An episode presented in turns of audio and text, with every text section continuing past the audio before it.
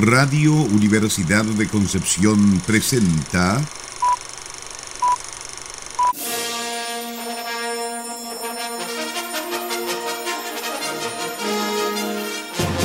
de película.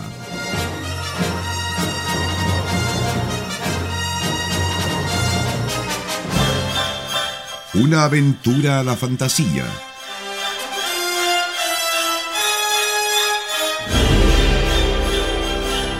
Un paseo por las imágenes que guardan tu memoria.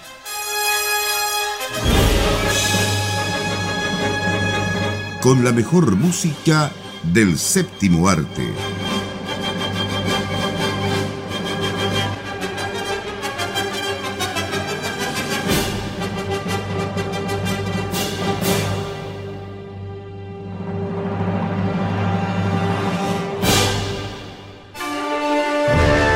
Muy bienvenidas y bienvenidos a un nuevo capítulo de este programa de cada sábado de película acá en Radio Universidad de Concepción, junto a Sarita Salazar.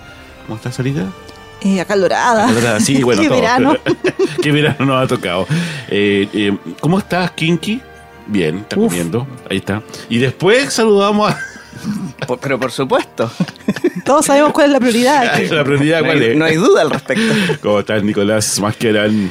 Eh, más acalorado que ustedes, yo creo, porque a mí esta cosa me hace sufrir. Ah, no. En sí, extremo. En extremo, sí. Sí. Algunos los que sufre- sufren un poquito más que otros con estos calores. Y la pregunta es, nunca te preguntamos, ¿cómo estás tú, Felipe? Yo eh, también con harto calor, fíjate, sí. eh, y con alergia, lamentablemente. Yo, esta época para mí es horrible. Y te tengo una mejor. ¿Por qué eres tú, Felipe? ¿Cuándo eres tú? Cuando soy yo. ¿Dónde empieza y dónde termina Felipe? Estamos metafísicos. Estamos metafísicos hoy día. Bueno, hoy día vamos a mm, vamos a entrarnos un poquitito a, a esta parte de, la- de las películas que le gustan a Nicolás. Sí. Este, este programa es para Nicolás hoy día, por si acaso. A lo mejor nosotros con Sara no vamos a hablar mucho, porque acá se lo habla todo. Eh, el experto. El experto. Nos pasaron un golazo, parece, ¿o ¿no? Sí, yo, Uno- yo- no sé cómo me lo dejaron pasar. Perdón, unos cuantos, porque en el año no ha sido el único, así que yo creo que tiene que ah, ah, darse ahí con una piedra en el pecho No, nuestro, no, nuestro no, amigo. no. ¿Puedo cambiar la pera en el pecho por una torta? No, porque se mancharía que día todo Por un cochino. chipote chillón. Ahí podría ser también. no, que nos inviten a un trozo de torta. Ya, ya tú sabes. Ya tú sabes, ya.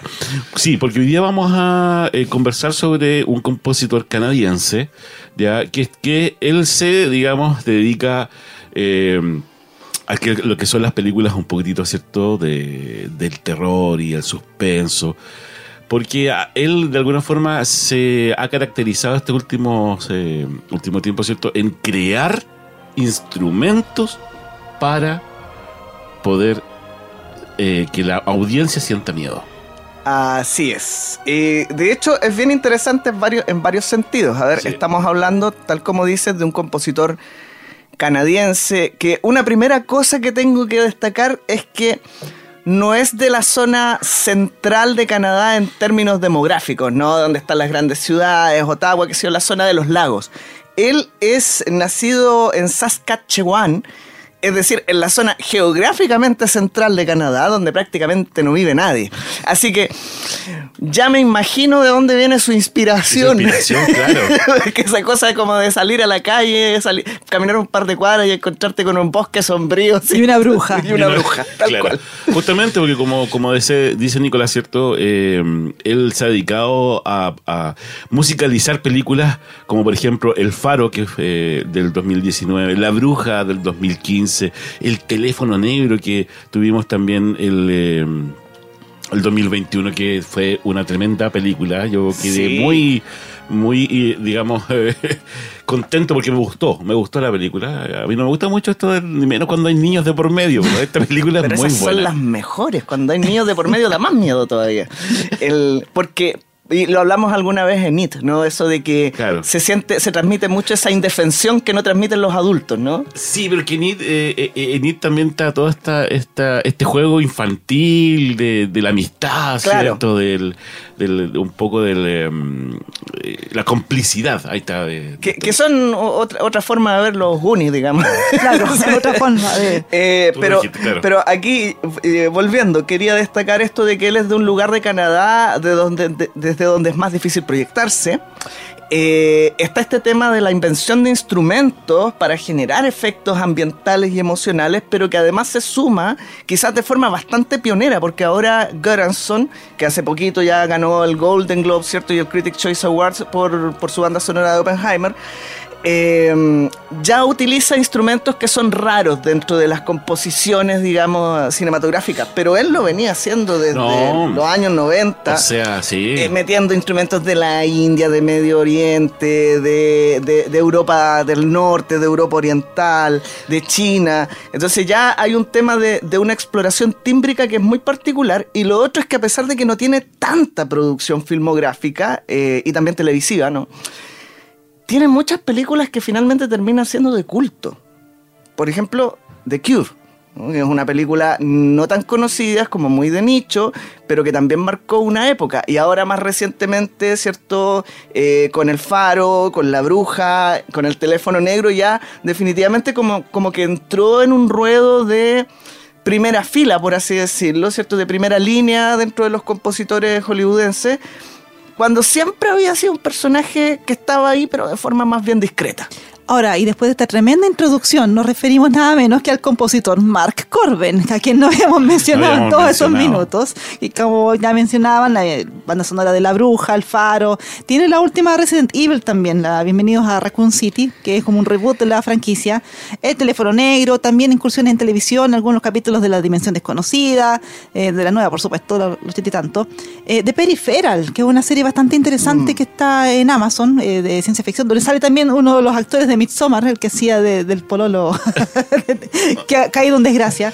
Eh, también otra serie, Them, que también es de terror. Y bueno, Sí. se ha ido eh, especializando en generar bandas sonoras para el género terror, tanto gráfico como psicológico también. Y bueno, no por nada, él es uno de los creadores de la máquina de la aprehensión, Claro. que es un instrumento musical diseñado exclusivamente para generar sonidos inquietantes, los que se pueden escuchar bastante bien en sus bandas sonoras. Yo hace poco estaba escuchando la de Resident Evil. Y claro, tiene unos momentos que realmente es como, como dices tú, o sea, quizás le influyó eh, su lugar de nacimiento, donde creció, porque da esa idea de que uno está como en el descampado en la noche, no ves absolutamente nada y siente todos estos ruidos que te vienen todos los espíritus encima. Eh, entonces yo creo que está muy bien encaminado. Quizás no tiene una filmografía tan extensa con grandes éxitos, yo creo que ha ido de menos a más. Sin duda después de The Black Phone van a seguir llamándolo para estos proyectos con un poquito más de terror más elevado, digamos. Pero como diría Palpatine, vamos a estar observando su carrera con bastante interés. Justamente. Porque claro, como agregando un poco lo que igual dijo Nicolás Denante sobre esto de, de la, de la parte timbrística, ¿cierto? De su, de su música, es porque él, él explora eh, cuánto provecho le puede sacar armónicamente, ¿cierto? Y también según el, el- eh, el- la forma, el tamaño, el material, ¿cierto? Del que está hecho ese instrumento inquietante, ¿cierto? De ruido inquietante. Eh, y él siempre ha, ha- ha- mezclado un poco eh, la, la música, no decir docta, pero con los instrumentos, ¿cierto? Que uno conoce, junto con eh, estos ruidos medios extraños, ¿cierto? De puede ser hasta de una lata, de un pedazo de madera, qué sé yo. De, eh, De una cuerda de que una está cuer- pasando un instrumento Entonces, encima. Claro, por eso mismo, por ejemplo, él utiliza los arcos de violín, ¿cierto? Con el crin de caballo, que, Claro. que es este, eh, con lo que, digamos, resuena la cuerda del violín. Y la puede hacer resonar en cualquiera de los sus En instrumentos. cualquier superficie que no necesariamente violín, claro. Entonces ahí se producen unos, unos, unos eh, sonidos bastante interesantes y que lo ha sabido, digamos, de alguna forma volcar a sus películas. Es que yo creo que eso caracteriza las bandas sonoras de Mark Corben. Eh, yo creo que todas y cada una de ellas, por lo menos la, de las últimas décadas, eh, que tienen sonido como pesado. Es un sonido perturbador y que está orientado principalmente a que el espectador no quede tranquilo. O sea, no, no te da un momento de tregua. Puede, en algún momento puede ir ya como más me- melódico y te pone estos sonidos de, de fondo con esta máquina infernal que creo, no sé, por alguna cuerda sobre metal, eh, no sé, por incluso mo- movimiento de muebles, toda esa clase de sonidos que al final se apoya bastante, no solamente en instrumentos musicales, también Claro. en efectos de sonido. Eh, y le dan como sello característico, no por nada lo están llamando la- a esta serie, a, a las nuevas películas, no sé, por el mismo el Robert Eggers, por ejemplo, porque logra transmitir, como no siempre ocurre, pues, bueno, Nicolás, tú has visto todas las películas de terror de la vida y por haber. Eh, no sé en cuántas la banda Ojalá. sonora tiene como un protagonismo tal que también le dan como la misma importancia, digamos, que a lo que está pasando en la historia, a lo que está pasando en la imagen, sino que, que es una banda sonora cuidada. Pues yo siento que las bandas Sí. sonoras que hace él para sus películas de terror son cuidadas, son bien diseñadas para que potencien lo que está pasando en pantalla. Es que eso es justamente lo que yo creo que hay que destacar y por qué traerlo a él. Y, y- y de hecho yo creo que tomaste, más allá del- de la broma, digamos, en principio que nos trajo a este programa, eh, donde ya había mencionado a Corbin y a Bichara, por ejemplo, por, por plantear una, una comparación. Joseph Bichara ha estado muy presente en las bandas sonoras de James Wan.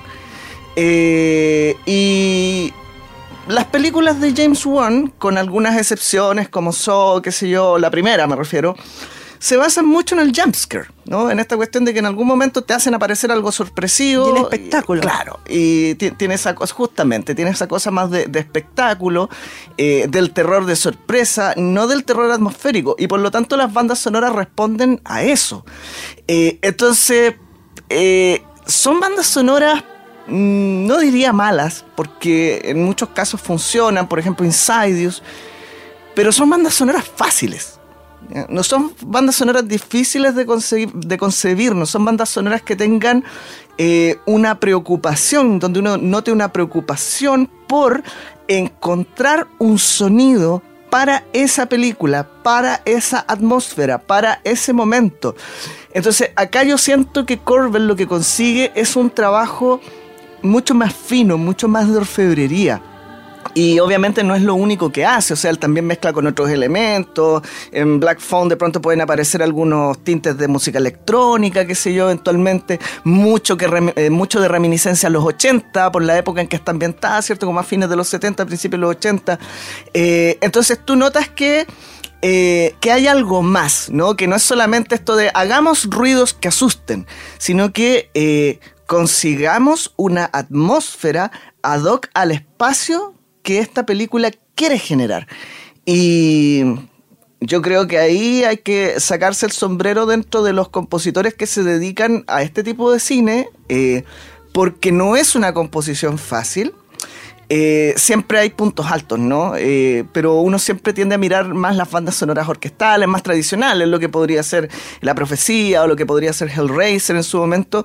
Y estas, estas así más ruidistas, si se quiere, tienden a quedar de lado porque parecen fáciles, muchas de ellas lo son, pero en el caso de Corben no se da esa Yo situación. creo que no, no son fácil, no, no es fácil. Yo creo que el, el- el tener la capacidad de conectar con las imágenes y poder eh, exacerbar, ¿cierto? La, la, eh, la emoción al momento, digamos, de, de lo que vaya a pasar, ¿no? No, yo creo que tiene un, un ahí hay un, eh, digamos, un poder que tienen algunas personas nomás y, y que claro, no es con música como dice Nicolás, pero los sonidos igual te llevan a, a, poder eh, causar miedo, Sensaciones. sensaciones inquietantes. Vamos a escuchar ruidos Vamos a inquietantes. escucharla. Bueno, habrá que pensar que nació en Saskatchewan, entonces debe ser hijo del Wendigo o algo así. Eh, vamos a escuchar la música de el compositor canadiense Mark eh, Corbin en este especial de enero dedicado a sus composiciones. Esto es de película en Radio Universidad de Concepción.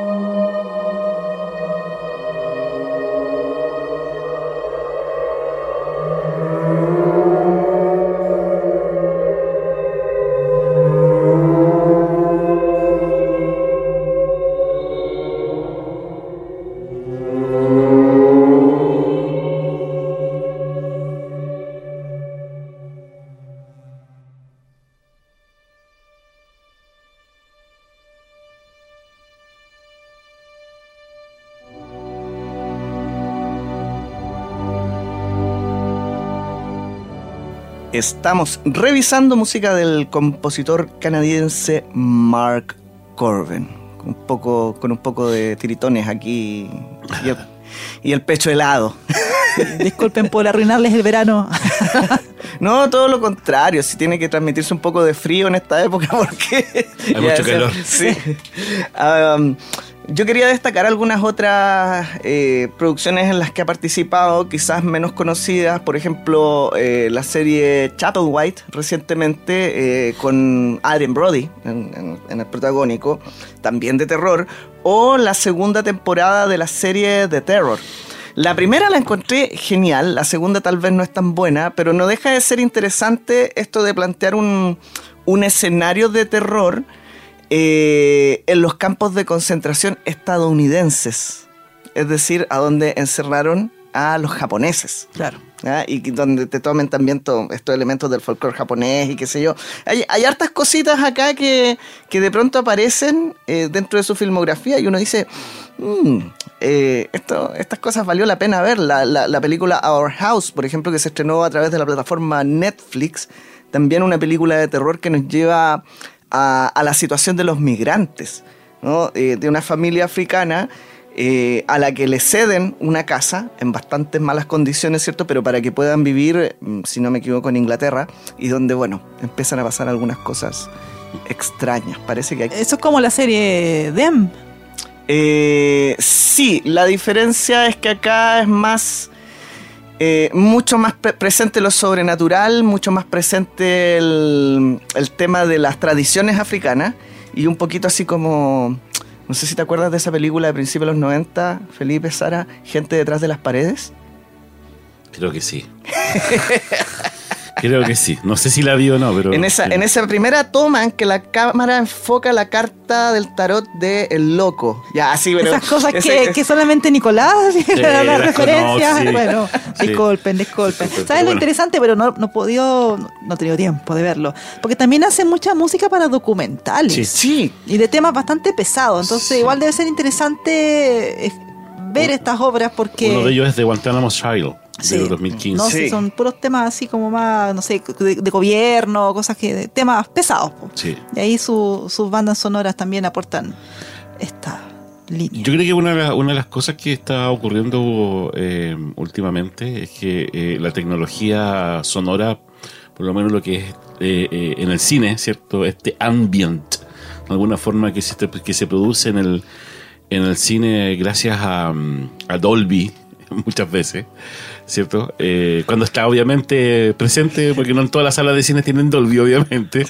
pero eh, ya teniendo el 5.1, el 6.1, el 7.1, qué sé yo, se puede producir obviamente esta atmósfera mm, sonora. Eh, y, yo creo que eh, gracias, digamos, a los instrumentos que este, que este eh, compositor ha fabricado, ¿cierto? Le hace un gran favor. Lo beneficia. Lo beneficia bastante, sobre todo, ¿cierto? Al momento de crear esta, estas frecuencias medias raras eh, o bajas frecuencias que en una televisión, lamentablemente, uno no puede captar. Y aprovecha, por ejemplo, si usan los chelos, por ejemplo, Claro. otros instrumentos de cuerda que tienen esa clase de sonido de te llega a veces a vibrar hasta el corazoncito, o sea, según cómo maneja la frecuencia. Igual es interesante porque nosotros en otros programas hemos visto otras bandas sonoras de, de Mark Corbin. Por ejemplo, tuvimos un programa dedicado a la bruja, tuvimos un programa dedicado a- al teléfono negro. Entonces, de alguna manera, igual ha ido, eh, se ha ido relacionando con proyectos que, que, como decía, van de, de menos a más. O sea, cada vez tienen como más realce. El, el teléfono negro fue un exitazo. claro. Es que yo creo que ahí también eh, el éxito fue un poco de la mano con la, la vuelta de Ethan Hawke igual a- al Sí, cine. ¿ah? yo creo que no, también y, eso y fue- Scott Derrickson. Sí, Ya, o sea, sí. Ethan Hawke eh, ya había trabajado con Derrickson antes en Siniestro, y Siniestro está considerada una de las grandes películas de terror modernas, cosa que yo comparto. Eh, entonces se juntaron varios elementos porque. Eh, digamos que Derrickson no está dentro de la línea de estos directores que estaban marcando la pauta en el terror últimamente, ¿no? Lo que había pasado con Pilar y Aster, eh, o, o Flanagan, qué sé yo. Pero además vino la vuelta de Ethan Hawke, con quien ya había estado, porque ya ni me acuerdo de qué año es siniestro, pero tiene sus buenos años, por lo menos 10. eh, que en ese momento marcó con hartos papeles, po, o sea, Moon Knight, Moon el teléfono negro, el, el Moon Knight ya la cancelaron ya. Eh, No, y además Eso, estaba este- Está cancelada. No, más que cancelada es que ellos, coment- es un tremendo paréntesis, el director comentaba que eh, los proyectos de Marvel eh, estaban diseñados de una temporada, Perfecto. que se habían hecho excepciones, por ejemplo, con Loki, pero que los proyectos siempre se habían presentado como que eran seis capítulos, ocho capítulos, así como de forma excepcional y chao. Entonces, nunca hubo una conversación sobre una segunda temporada. Supuestamente deberíamos ver la continuación de Moon Knight en las películas, pero bueno, ya vemos cómo está el tema de la fatiga del superhéroe, no sé si va, si va a darse. Pero me acuerdo que en esos Fatiga de tiempos... materiales. Claro, en esos tiempos también estaba todo este tema de ver a Ethan Hawke en papeles de, de villano Sí, que era algo distinto, porque uno siempre veía este, este rostro relacionado quizás con películas, bueno, más drama o romanticonas, qué sé yo, de el repente, jovencito pero buena onda. tú no puedes ser el malo. bueno, sí, sí puede, y lo hace muy bien. el jovencito buena onda. El jovencito bueno, claro. Y uno así todo compadeciéndose de él en Viven, así como... Está bien que sea el malo, sí. Está bien que sea el malo. Ahora estoy buscando en qué está trabajando Mark Corbin actualmente y no encuentro proyectos Debe estar pasando ahí sus tiempos ahí en Canadá, entre medio de los bosques, y buscando otro, otras sonoridades. haciendo otro pacto con las brujas para... Buscando a su padre el Wendigo. Claro.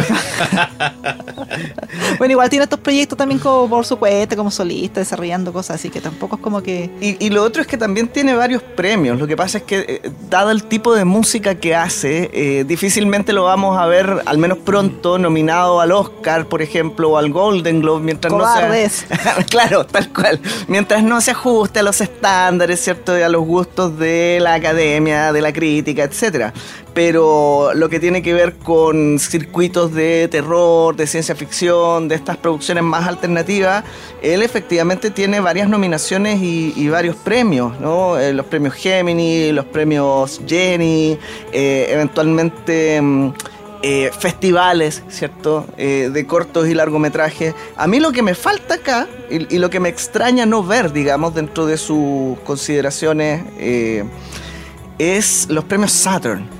¿Ya? Que esos son como los más importantes dentro del rubro específico de la fantasía, terror, ciencia ficción. Pero igual tiene una carrera interesante dentro, considerando que es un compositor que, como ya decíamos, no se mueve dentro de las grandes ligas, o por lo menos no lo había hecho hasta hace poco. Claro. Pero bueno, es porque. ya, ¿Por qué tiene que haber algo, tiene que haber algo por separado? Espérate, espérate. Y además tiene, y esto ya lo había dicho antes respecto de, de otro personaje, y además tiene una gran desventaja eh, dentro del, del medio cinematográfico. El circuito, digamos. Es canadiense. Claro, por eso te digo.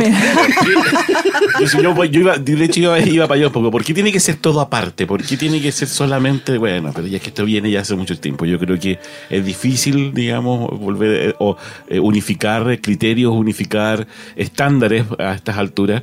Y, y bueno, por eso hay premios por separado, pues, sí, lamentablemente. Sí, o sea, la- nosotros en este lado, digamos, del mundo estamos bien influenciados por lo que está pasando en, en Hollywood principalmente. Pues de, de vez en cuando nos llegan cosas de Europa, de Asia, rara vez de África, ni hablar. Entonces, claramente los premios a los que nosotros estamos acostumbrados están dominados por la industria cinematográfica estadounidense. Pues, de hecho, las películas que son como extranjeras eh, participan ahí principalmente cuando tienen la distribución eh, con alguna empresa estadounidense. Claro. O sea, o si no quedarían relegadas exclusivamente a la categoría de mejor película extranjera.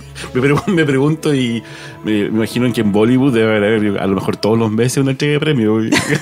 Tanto en cine que Con se ese nivel de producción, Con ese nivel de Uno en producción. Bombay, otro en Calcuta, no sé. Claro, y se pelean las dos capitales del cine Claro. actual. Oye, a- y a todo esto eh, están saliendo unas películas de acción. A propósito, a propósito que alguna vez vimos eh, RRR, eh, están saliendo unas películas de acción de ese corte, pero tremenda, que están llegando desde la India, así que no hay que perderles la vista. Vamos a tener que seleccionar alguna para la temporada Sí. Es 2024. como, es como cuando uno ve los, los memes, ¿cierto? De cómo, ese, cómo es el, la actuación de, después de un balazo. Cómo son los americanos, cómo son los, Claro. los- Cómo caen los japoneses, cómo caen en Bollywood, cómo se dan vuelta y, y bailan y todo, y después caen muertos. Es muy chistoso realmente, pero bueno, es una realidad. Bueno, eh, volvamos a- al ambiente hostil de esta música. bueno, más o menos hostil. Estamos revisando el día de hoy las composiciones de el canadiense Mark Corbin. Esto es de película en Radio Universidad de Concepción.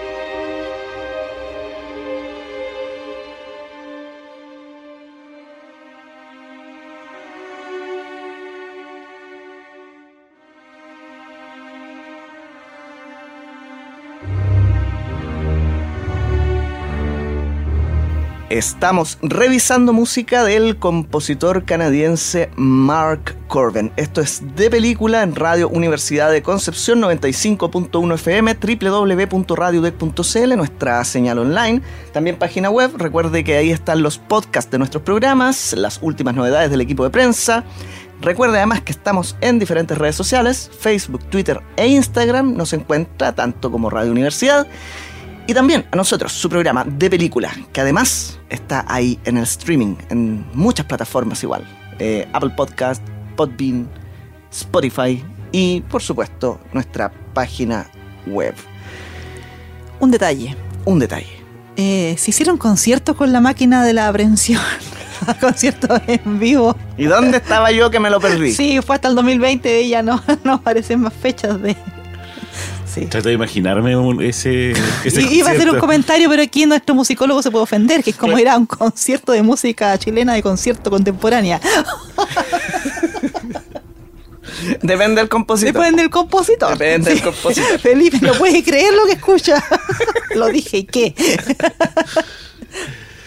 Bueno, pero Perdón. hay música para, hay música para todos los gustos y mejor no, entre- no, no entremos ahí, salgamos de ahí. Pero Sara. Oye, pero el programa es de terror. Hay que hacer un comentario para apoyar la atmósfera moza. Claro. Bueno, eh, otra cosa interesante que yo quisiera destacar y que, y que tiene que ver justamente con esta cierta versatilidad del compositor, a pesar de que, de que tiene una línea compositiva, es que él igual tiene un, un pasar eh, por otros estilos. Es decir, Mm. él también ejerció como músico de bandas de rock, también ejerció como jazzista. Eh, estamos hablando de alguien que tiene una formación y una práctica musical importante, ¿cierto? Y que finalmente eh, este resultado eh, tiene que ver tanto con una búsqueda estética como yo creo también con los proyectos a los que eventualmente se fue aproximando. Eh, así que yo diría que bien ahí en el sentido de finalmente ir instalando un- una estética distintiva. Incluida la música electrónica Nicolás Masquerano. Sí, de hecho. sí. Además, él ha trabajado en la, en la fabricación, ahora no sé si se puede decir, de samplers con su instrumento de sonidos inquietantes. Porque tú sabes que también, obviamente, en, en la, indu- la industria del cine se utiliza mucho, ¿cierto? Estos samplers de, de sonidos medio extraños y se venden para eh, justamente las productoras de. Sobre todo cuando se hacen los trailers. Para gente como Sara Salazar pueda elegir Claro. violín perturbador, Perturbador. para poner ahí Shun. Sí, mira, a propósito de eso, yo pensaba en el primer bloque, no lo dije porque se nos iba el tiempo. Mi carnet voló. Todavía está rebotando. Sí, por ahí está dando vueltas, orbitando este, este La galaxia. edificio, sí. Eh, claro de luna. No. Oh. ¿Cuándo vamos a hacer un especial? Para los que no sepan de qué estoy hablando, fue un proyecto de cortometraje que Sara Salazar realizó eh, cuando estaba todavía estudiando. sí. Y, y fue todo un tema, justamente la producción de estos sonidos inquietantes, que para nosotros tuvo que ser con los instrumentos que teníamos a mano y un montón de procesos de audio para lograr ciertos efectos. Recuerdo que el, el sonido más notable lo, lo logramos finalmente sacándole un armónico a un violín así bien chirriante y eso pasándolo por un reverb, pero ya... eh, Ese hay que venderlo, Un, un super reverb, claro. Eh, y resulta que eh, pienso en todo el trabajo que hubo también desde una cierta inexperiencia ¿no? y desde, un- desde- una experimentación para lograr eso, para lograr justamente esos sonidos que proveyeran de atmósfera, etcétera, para momentos específicos, de hecho, porque buena parte de la música era más convencional. Eh, y lo que hace Corben finalmente es justamente generar un objeto, producir un objeto eh, que te facilite ese trabajo. Claro. Y ahora con los samples más aún. O sea, yo no creo que en otra época del cine haya sido muy diferente de lo que nos tocó a nosotros en aquella ocasión en el estudio conseguir esos sonidos inquietantes. Y ahora está esta máquina que ha pasado a ser muy relevante. Es decir, eh, como, como una cosa anecdótica, pero que también habla de esto. Si uno ve la página oficial de Mark Corben, obviamente va a encontrar ahí algunas de, de las portadas de sus producciones importantes, qué sé yo, información sobre él, créditos, videos, eh, los datos de contacto, el formulario de contacto y un apartado exclusivo para la Apprehension Engi- Engine, para la máquina de aprehensión. Es que al final lo que hacen con esa máquina es juntar todos estos elementos, o buena parte de estos elementos, que en vez de estar por separado con un violín, que con la madera, qué sé yo, eh, porque la máquina es bastante grande, es como el Sí. tamaño de una mesa, no sé, de un metro y Sí, medio, dos no metros. sé. Y tiene un sector con cuerdas que es como, digamos, el mango de una guitarra, no sé, otro sector que quizás es como para temas de percusión, eh, tiene madera, tiene distintas texturas, entonces al final te facilita el trabajo, como dices tú, Claro. porque no puedes comprar de repente el sonido, un sample, pero tú dices, pucha, necesito que dure más, que, cuando, que el, el- el- entonces por el toque de este violín, que se extienda un poco más en el tiempo, la, no sé, por el armónico. Y no lo puedo lograr así con el computador, pero con este instrumento tú lo puedes grabar y que dure lo que necesita al final. Claro, el tamaño obviamente del, del instrumento que, que- que realizó Corben tiene que ver también con la cantidad de frecuencias que puede, Claro, puede y- otorgar. Y, y- y la resonancia. La resonancia que debe tener, Sí. claro. Sí. Entre o sea, más grande, tiene más armónicos también, en la frecuencia más baja, qué sé yo. Todo va a depender de, de dónde le pegues o con qué le pegues y qué varilla vas a utilizar o qué, sé yo. O sea, en el fondo, eh, para, por si lo buscan por ahí, ¿cierto? Esta Apprehension Engine, eh, uno la ve y siempre la muestran como en estas páginas donde, mira, estos son los instrumentos más raros del mundo. Eh, y claro, uno la ve casi como una cosa anecdótica, pero realmente, así como decíamos que hay todo un proceso creativo para llegar a, a una creación de atmósferas, en, en el caso de, la- de las bandas sonoras que él propone para las películas, aquí también hay todo un proceso creativo y de ingeniería Sí, claro. para conseguir finalmente a un instrumento que responda a esa intención estética. Así que por ahí yo, todas mis flores para Mark Corbin que No, ha sí. hecho... Y su luthier. Sí. Y su- Y se nota. Se nota. Se nota. Ya, vamos. vamos andando mejor. Mucho terror por hoy. Pero sí, eh, soy puro amor en este momento. ¡Qué terror! Bueno, si por lo menos se ve feliz. Por lo menos se ve feliz y dejémoslo ahí nomás. Sí. A ver cuánto me dura. no se preocupen, se me va a pasar. Eh, ¿Qué viene, querida Sarita? Eh, seguimos en modo verano en Radio Universidad de Concepción, así que a las 21 horas viene discutiblemente lo mejor de Crónica Nacional. No, pero están, fueron capítulos seleccionados con pinzas, así que están también, también buenos. Sí. Y mañana, domingo, 19 horas, vuelven sonidos aún más raros. Sí, voy es a. como tomen la máquina de la aprehensión No, le estoy- y estuve- la ponen dentro de una cámara. Le estuve mostrando algunos álbumes de. ¿Cómo se llama? De Jean Perry a Sara y de Kinkley. Sí, Le. Aullamos de risa. Le encantaron. Aullamos Así de que- risa. ya, ya me imagino, ya, ya sé para Patos dónde y, va. y- y perritos en Patos, Radio chancho, Patos, perro. pollos y gallinas van. Claro. Patos digitales en radio. Así que vamos a ir con una selección de dos álbumes de, de estos compositores. eh, que, bueno, gracias a la música concreta, la música electrónica, ellos tienen sus éxitos musicales. Gracias. Ah, o por culpa de. Eh, gente de, de los, yo cacho, de los entre 40 y 50 años les va a traer muchos recuerdos. Ya. Bien por ellos. Yo me, me- me hago un lado. Doy un paso al costado. ya. Nos vemos entonces, Nos vemos. chiquillos. Sí. Hasta la próxima semana. Adiós. Chao, chao. Chau. Chau.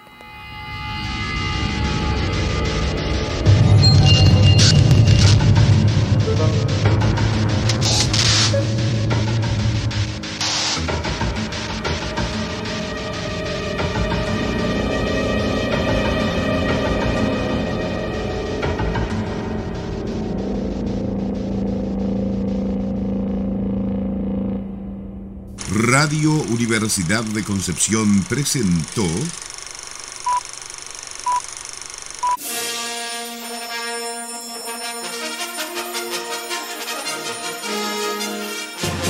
de película.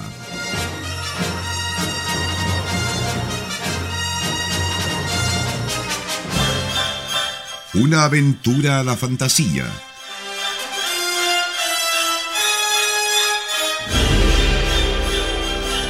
Un paseo por las imágenes que guardan tu memoria.